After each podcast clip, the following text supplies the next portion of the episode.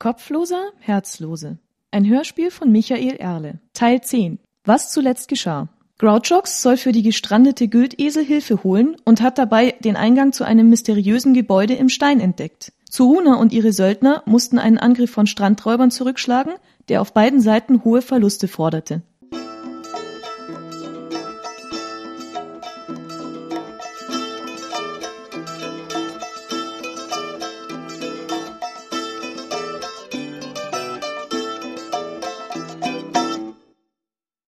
Morgen graute und erhellte den Nebel. Schwarze Flecken auf dem Deck, Erschlagene in bizarrer Haltung, die Waffen entzwei.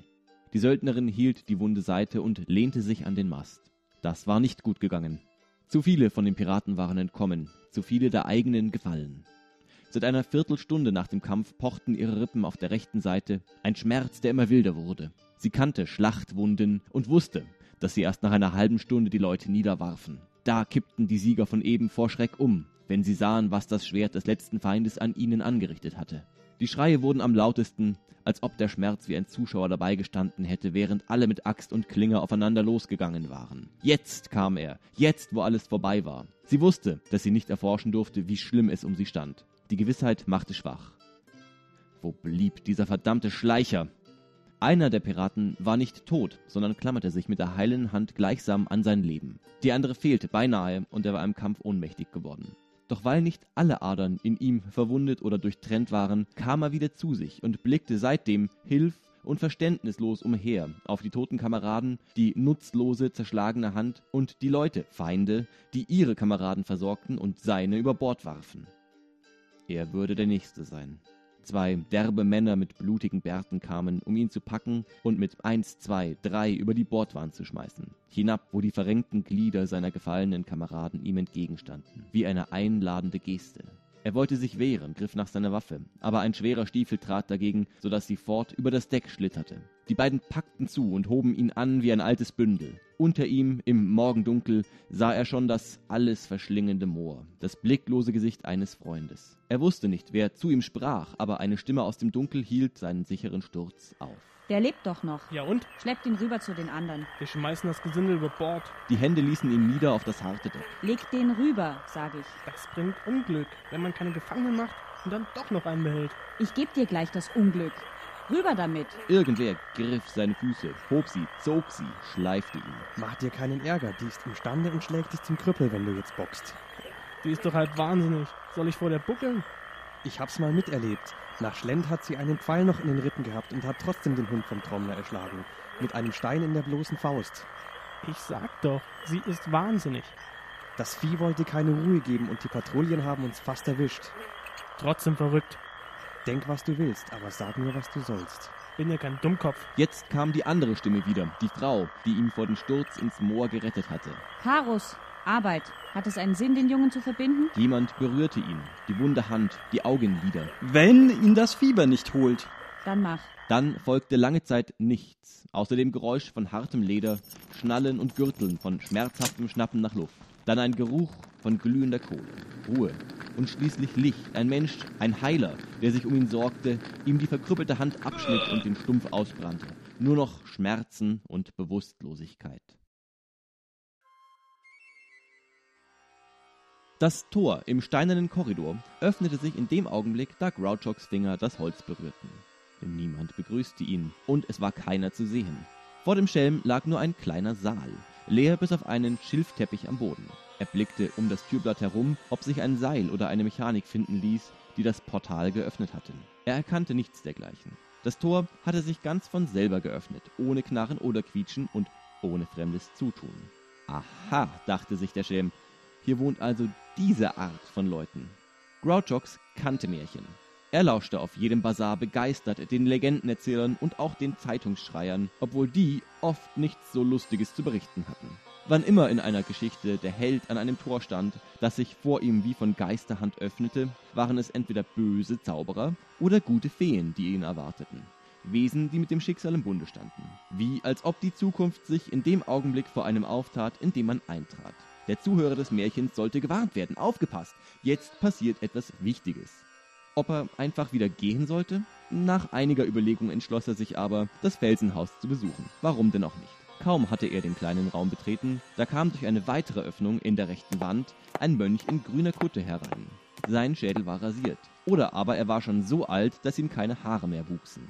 Er hielt die Arme verschränkt, die Hände im jeweils gegenüberliegenden Ärmel. Mit einer kurzen Verbeugung begrüßte er den Neuankömmling und sprach. Die Götter zum Gruße. Mein Name ist Alias und ich möchte dir Gastfreundschaft und Rat anbieten. Vielen Dank. Und einen Gruß auch dir. Beides nehme ich gerne an. Mein Name ist Grouchox. Ich bin der Bote eines gestrandeten Schiffes im Sumpf vor den Bergen. Du sollst sicher Hilfe holen. In der Tat. Wir kommen gerne. In der Tat sind meine Brüder sicher bald aufbruchbereit. Willst du dich so lange entspannen und stärken? Was, ihr seid schon aufbruchsbereit?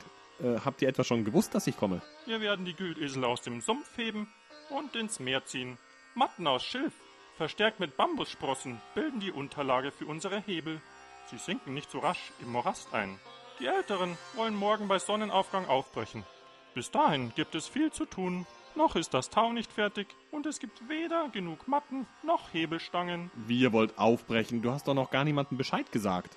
Du wunderst dich sicher, woher wir von eurem Unglück wussten. Darauf will ich Antwort geben. Aber es wäre unstatthaft, wenn du als Gast nicht zuerst ein gutes Essen zu dir nimmst. Grouchox akzeptierte diese Einladung gerne. Zurück im Klostergebäude folgte er seinem Führer eine Leiter hinauf in ein weiteres Stockwerk. Einen langen Gang entlang ging es, dessen Wände nur aus Papier und Holzrahmen zu bestehen schienen. Alias hob an, dem Schelm von der Lehre des Klosters zu berichten. Du hast dich gewundert über unsere merkwürdige Art, mit deiner Bitte um Hilfe umzugehen, dass wir schon entschieden hatten, bevor du uns gesagt hattest, was du wolltest. Wir sind für andere Menschen ein komischer Haufen. Dies kommt daher, dass wir unser Wissen nicht mühsam durch Lernen und Nachfragen ansammeln müssen. Ja, solche Leute kenne ich. Wissen alles immer schon vorher. Nun, bei uns ist das etwas anderes. Unsere Lehre gibt uns tatsächlich die Möglichkeit, fast alles zu erfahren, ohne auch nur die Augen zu öffnen. Wir können reisen, ohne durch die Tür unseres Hauses zu treten und Dinge geschehen lassen, ohne die Hand zu rühren. Ah, ich verstehe. Ihr seid verheiratet. Nein, nein, nein, nein. Manche unserer Brüder und Schwestern sind es zwar. Ist das erlaubt? Ich dachte, der König hatte ein Gesetz erlassen. Ja, ja, dein Spott steht dir wohl zu Gesicht. Aber ich lüge nicht. Unsere Lehre ermöglicht uns all dies. Auch das mit den Geschwistern? Ich meinte das mit dem Sehen des Unsehbaren, dem Erreichen des Verschlossenen. Unsere Brüder und Schwestern, die sich in ehelicher Liebe verbunden sind, sind nur Geschwister im Glauben. Für uns haben die Begriffe Bruder und Schwester eben diese Bedeutung. Also jetzt keine Wortspiele mehr. Gut, keine Wortspiele mehr. Dann also. Der Gründer unseres Klosters ist Katz, der Geduldige. Er war ein alter Mann, als er eine Erleuchtung erfuhr. Die ganze Zeit seines Lebens schon hatte er Überlegungen angestellt über die Mühsal des Lebens und warum der Mensch vom Dasein so geplagt wird. Er hatte wahrscheinlich nicht viele Freunde, wenn er die ganze Zeit kein anderes Thema kannte. Katz war von Beruf Hirte und lebte allein in den Bergen. Eines Tages erkannte er, dass alles Leiden auf der Welt von einer einzigen Kraft herrührt, dem menschlichen Begehren. Je mehr man nach einer Sache strebt, desto mehr kann man daran leiden. Bekommt man sie nicht, verzehrt man sich in unerfülltem Verlangen. Bekommt man sie zu leicht, erscheint sie bald wertlos.